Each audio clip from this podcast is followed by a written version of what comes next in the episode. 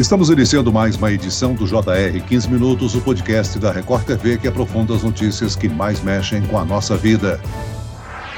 A violência nas escolas não se restringe aos grandes centros urbanos. Pesquisas recentes revelam que a violência nos colégios cresceu depois da pandemia. Casos de bullying e o acesso a armas deixaram a situação ainda pior. O lugar para ensinar e aprender virou alvo de ataques.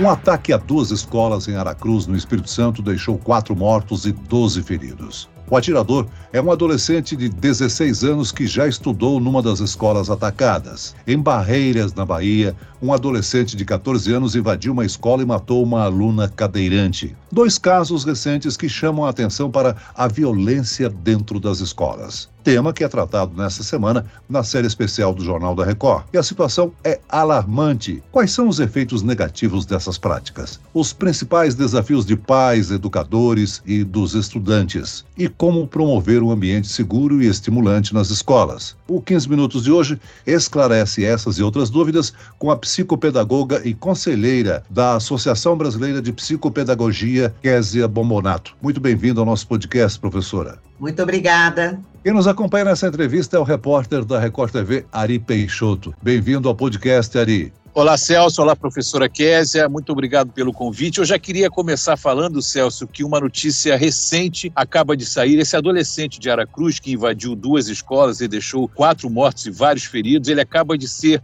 vamos dizer assim, sentenciado até três anos de permanência numa instituição socioeducativa. E eu queria perguntar para a professora Késia o seguinte: professora, a violência nesses ambientes cresceu e tem assustado toda a comunidade escolar. O que, é que tem desencadeado essa crescente onda de agressividade nas escolas? Escolas? Eu acho que a gente tem assistido uma crescente onda de violência em todos os ambientes. Eu acho que isso nós estamos tendo um problema social sério e dentro das escolas onde realmente existe essa preocupação de trabalhar a violência, na verdade, a escola tem uma função que é onde a criança pode, entre aspas, né, cometer pequenas transgressões e ela alivia um pouco toda essa sensação de pressão que às vezes exerce a questão até própria da aprendizagem. Mas essas pequenas transgressões é, são, às vezes, é, mexer com o colega, dar uma é, provocadinha, conversar em aula, chegar atrasado. Isso é o que a gente chama de pequenas transgressões. Essas pequenas transgressões, elas foram pegando um volume muito perigoso. Então, começaram com as questões do bullying. Então, o bullying, que não é uma coisa nova, ele foi nomeado né, mais recentemente, né, mas sempre existiu nas escolas, porque é, existem os agressores e esses agressores sempre se apropriavam dessas vítimas, que normalmente são crianças ou adolescentes mais frágeis por uma razão, ou às vezes do próprio aprendizado, ou por uma questão, às vezes, de uma aparência física, ou porque são crianças que não têm uma habilidade no esporte. Então, essas crianças mais fragilizadas por qualquer razão, muitas vezes elas são vítimas dessa questão do bullying. Então, os alunos que passaram daquelas pequenas transgressões, passou também a ter uma outra dimensão. Depois da pandemia, né, dois anos de pandemia, os alunos perderam assim o ambiente escolar, o vínculo com o ambiente escolar. Eu posso dizer que a pressão para recuperar todo o tempo perdido pode estar impactando na saúde mental dos alunos?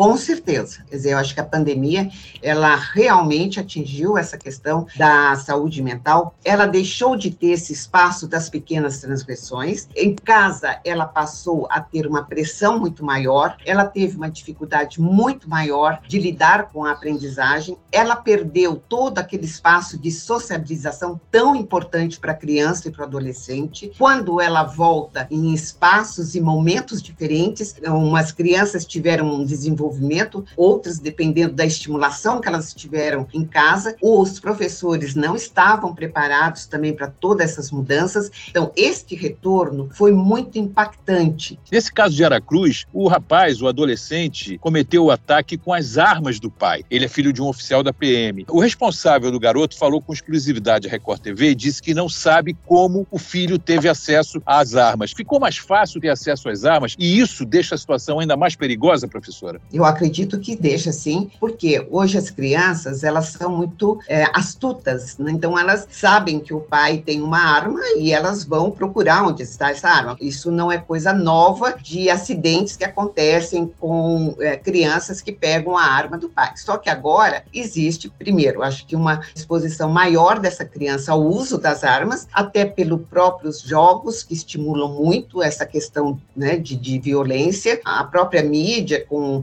filmes. Então, isto para a criança, esse excesso de informação facilitou também esse acesso às armas e essa curiosidade né, que a criança e o adolescente têm de manusear algo que aparentemente é perigoso, mas que é desafiante. Agora, a senhora falou de mídia, a senhora falou que a mídia influencia. A senhora acha que muitos desses ataques podem ter sido inspirados por algum evento que foi noticiado recente, por exemplo, os casos que acontecem em outros países, como os Estados Unidos? Isso pode, de alguma maneira, influenciar o adolescente ou a, alguém a fazer esse tipo de ataque? O que a gente vê, não só em relação a esse tipo de ataque, que estimula, e às vezes dá até a, a ideia de fazer isso, e eles sabem como fazer, eles observam isso, como às vezes outros casos também. Por exemplo, eu lembro do caso dos Nardones. Então, as crianças chegavam aqui muito preocupadas se os pais também iriam jogá-las pela janela. Então, esse excesso de informação que eu estou falando que as crianças são expostas, elas vão é, fazendo aprendizagens, aprendizagens que não são é, cuidadas. E às vezes esses fatos são exaustivamente, né? Digamos, a, a mídia explora esses casos de uma forma exaustiva, então eles acabam aprendendo, e, e isso é um desafio para eles, porque se o outro faz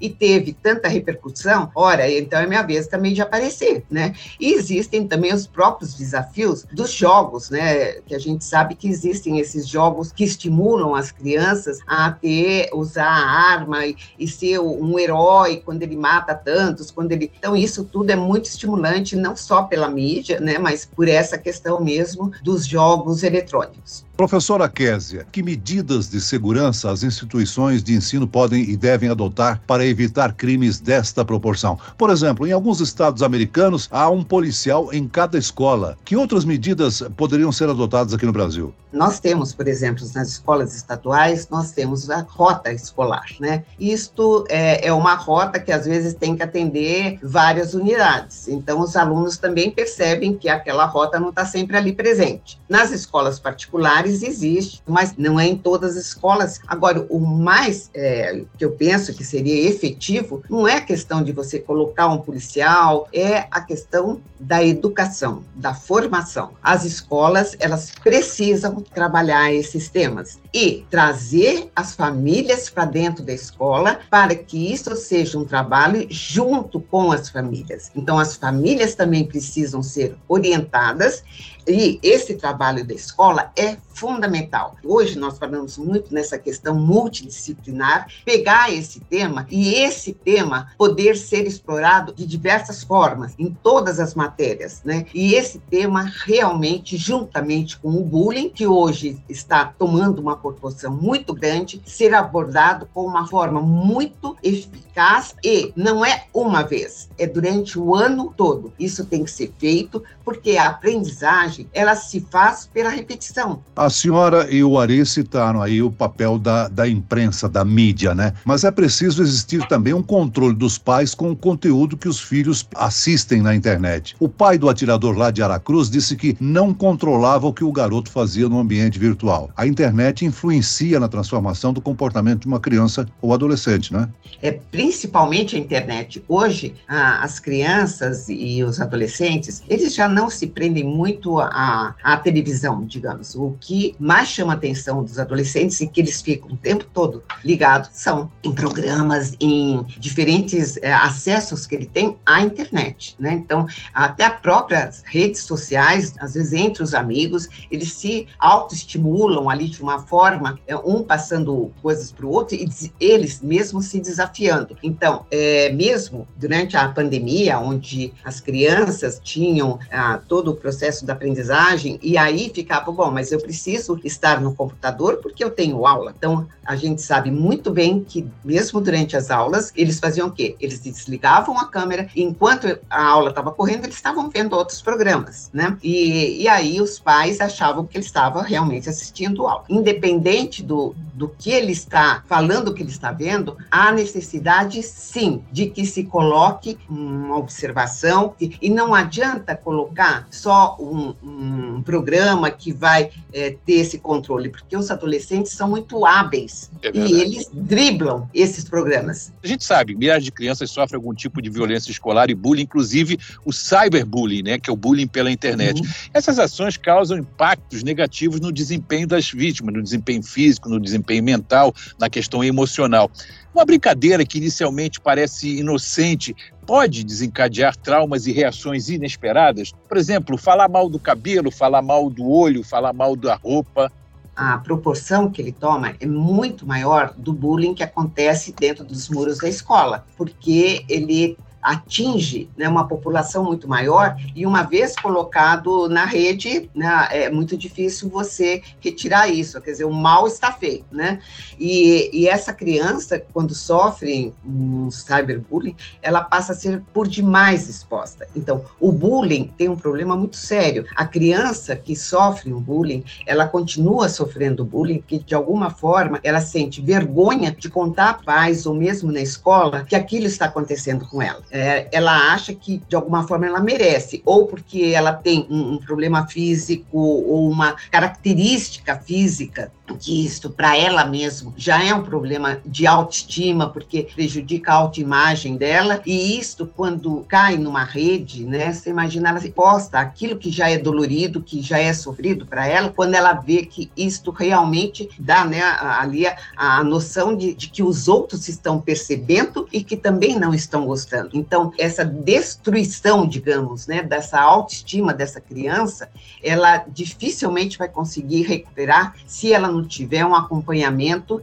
é, da, junto com a família, até terapêutico muitas vezes, né? Então, são crianças que vão começar a apresentar problemas na aprendizagem, problemas de relacionamento, e isto vai sendo levado até na vida adulta, às vezes até nas suas relações profissionais. A gente já falou aqui da importância dos pais estarem atentos à supervisão dos filhos, né, com relação à utilização da internet, ao comportamento. Agora, professora, em resumo, lidar com essa questão tem que ser um trabalho feito além do trabalho da preocupação dos pais, um trabalho junto aos alunos, à escola, aos profissionais especializados. Os professores estão atentos a como tratar desse problema na escola? Ultimamente, acho que de uns anos para cá, e principalmente com a pandemia, eles sabem que é é, esses problemas tendem a aumentar. Então, eu acho que as escolas, é, mesmo a gente vê quando a gente tem é, um contato, eles chamam para fazer essas orientações, pais têm palestras sobre isso. Agora, a gente vê que isso na rede pública ainda deixa muito a desejar. Então,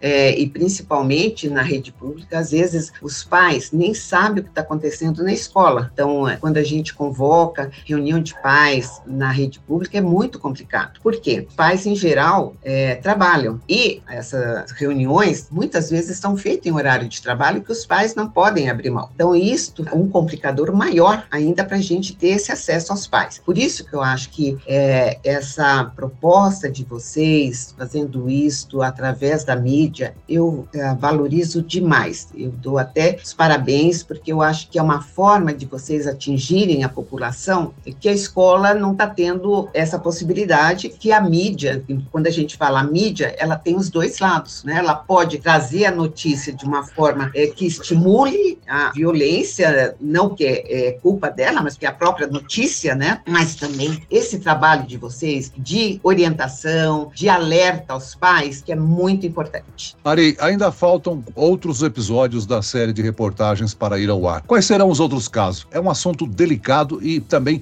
triste de noticiar, né? Celso, a gente conversou também com o sobrevivente do massacre de Suzano em 2019, um massacre que deixou oito mortos numa escola nessa cidade aqui da Grande São Paulo. Tem episódios de violência numa escola em Sobral, no Ceará, tem o Instituto Federal de São Paulo também tem um tipo de violência que a gente vai discutir, que é ameaças anônimas, e em Mesquita, no Rio de Janeiro. E é claro, a gente vai falar também sobre os ataques às escolas que a gente conhece muito bem e que acontecem e aconteceram nos Estados Unidos. Muito bem, nós chegamos ao fim desta edição do 15 Minutos. Eu quero aqui agradecer a participação da psicopedagoga e conselheira da Associação Brasileira de Psicopedagogia, professora Késia Bombonato. Muito obrigado pela sua participação, professora. Eu que agradeço e valorizo muito esse trabalho de vocês, vocês estão de parabéns. E agradeço também a presença do repórter da Record TV, Ari Peixoto. Obrigado, Ari. Obrigado a você, Celso, professora Kézia Bombonato, mais uma vez, muito obrigado pela participação. Foi um prazer conversar com a senhora, com um prazer conversar com você, Celso.